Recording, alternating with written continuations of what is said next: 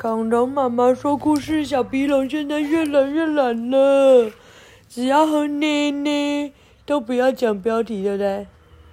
为什么不讲？嗯嗯，啊，小皮龙想睡觉，现在很晚了。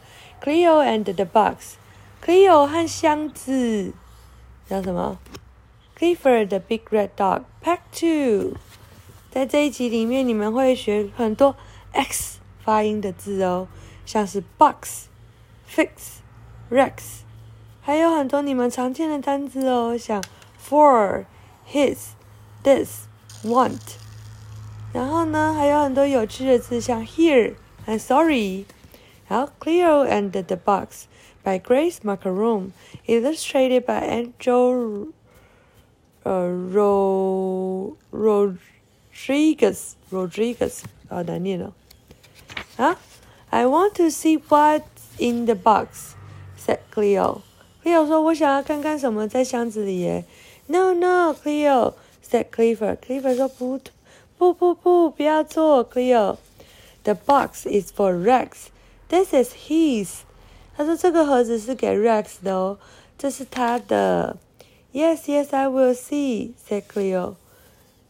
Cleo 说：“好啦，好啦，我会看。”嗯，然后就打开了，可以吗？ 可以打开别人的箱子吗？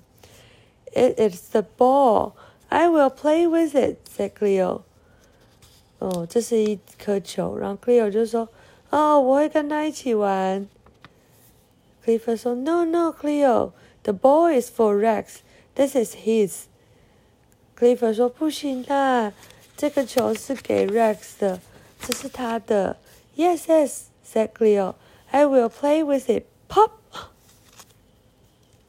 然后 Cleo 就说：“好啦，好啦，我要玩，我会跟他一起玩。”结果这时候，砰！